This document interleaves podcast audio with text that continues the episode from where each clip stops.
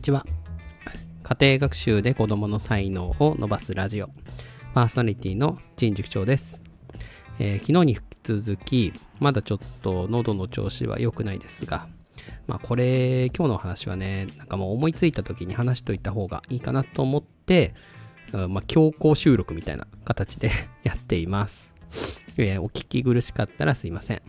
えー、皆さん、え時間とお金、どちらが大切ですか？と聞かれたら、かなりの人が、ま時間と答えるんじゃないでしょうか。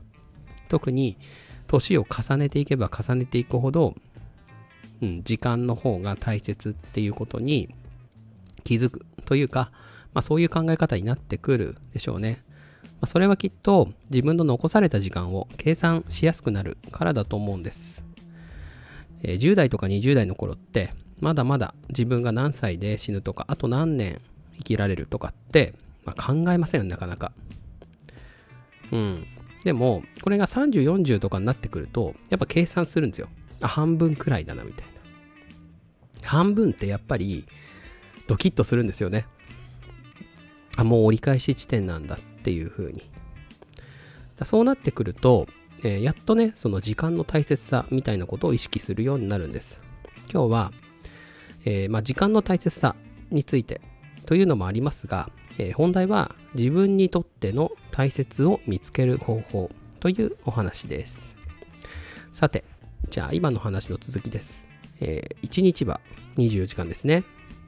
で、1週間は、えー、168時間かな。はい。皆さんは、まあ、この24時間とか168時間っていうのをどんな風に使っていますか？うん。ちょっとね、すぐには出てこないかなと思うんです。まあ、平日で考えてみましょう。えー、睡眠時間。みんなは6時間から8時間ぐらいっていう人が多いですかね。ま、理想の睡眠時間でいいと思います。まあ、ここはね、もう削れないというか、睡眠時間短くなると、どうしてもその、自分の時間を大切にできなくなってくる傾向があるんで、ここはやっぱり必要な睡眠時間確保するっていうのがスタートになるかなと思います。じゃあその睡眠時間、除いた時間ですね。えー、私は理想として8時間。譲って7時間。なんで、まあ17時間、1日あと残されてるわけです。じゃあ残された時間、何にどのくらい割り振っていくかっていうのは、まあ、ここ優先順位ですね、やっぱり。で、おそらくほとんどの人がここで仕事の時間を次に抜くんですよ。8時間とか9時間とか。でも、17時間のうち8時間9時間、ね、人によっては10時間取っちゃうと残ってるのはもう7時間とかですよ。で、その中からだってご飯食べる時間とかお風呂に入る時間とかうん、まあその他もろもろ家事をする時間とか引いてって自分の自由にできる時間って何時間です ?2 時間残ってれば結構優秀じゃないですかね実際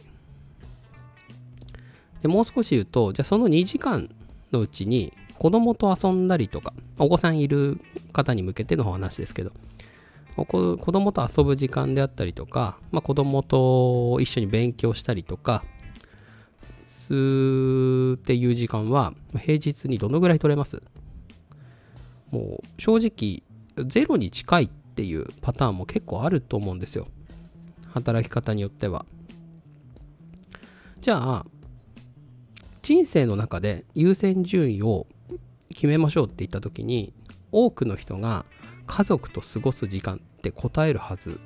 ああ、ちょっとはずって言うとあまりにも、うん、あの、私のこう個人的な考えが、うん、強く出てしまうんで、まあ、そこは、うん、まあ、それぞれですけど、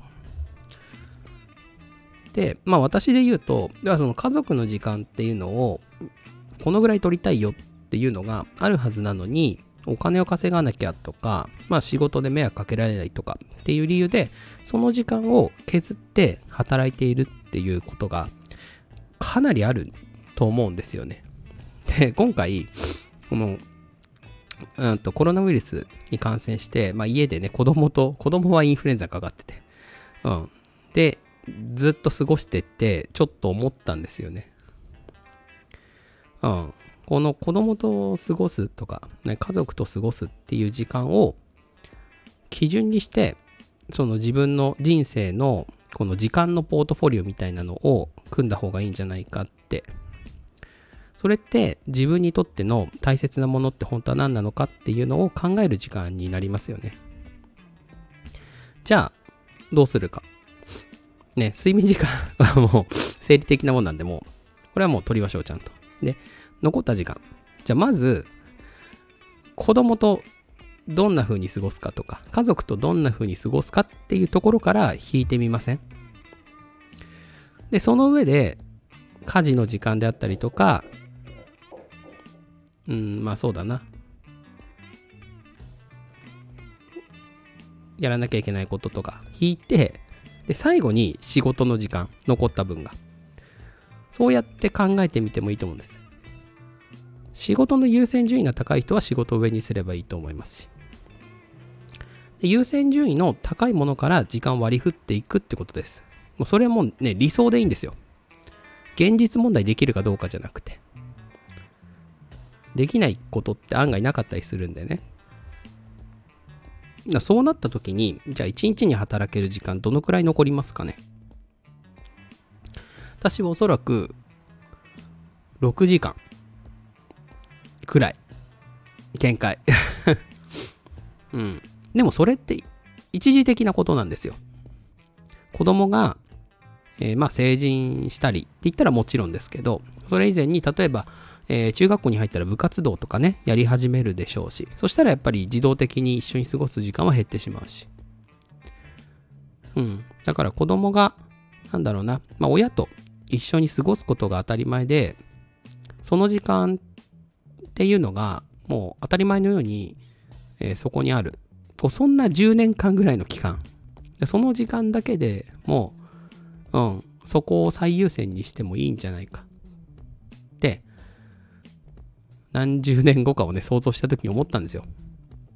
きっと、うん、年を取った時に、あの時もっと子供と過ごす時間を作っていればよかったなって後悔しそうだなって感じたんですよね。だから人生のステージで変わるような時間ポートフォリオみたいな考え方が案外その自分にとっての大切なものを見つける方法になるんじゃないかなと今回は思ってお話ししてます。鉄を熱いうちに言ってますね、これは。まあ、もう一回ね、あの、期間を少し空けて似たようなお話すると思いますんで、まあ、今回はこの時間ポートフォリオみたいなのを一度みんなで考えてみませんかっていう提案です。私もちょっとやってみます、実際に。それがもしかすると転職のきっかけになったり、独立して自分で事業を始めるきっかけになるっていう人もきっと出てくると思うんですよね。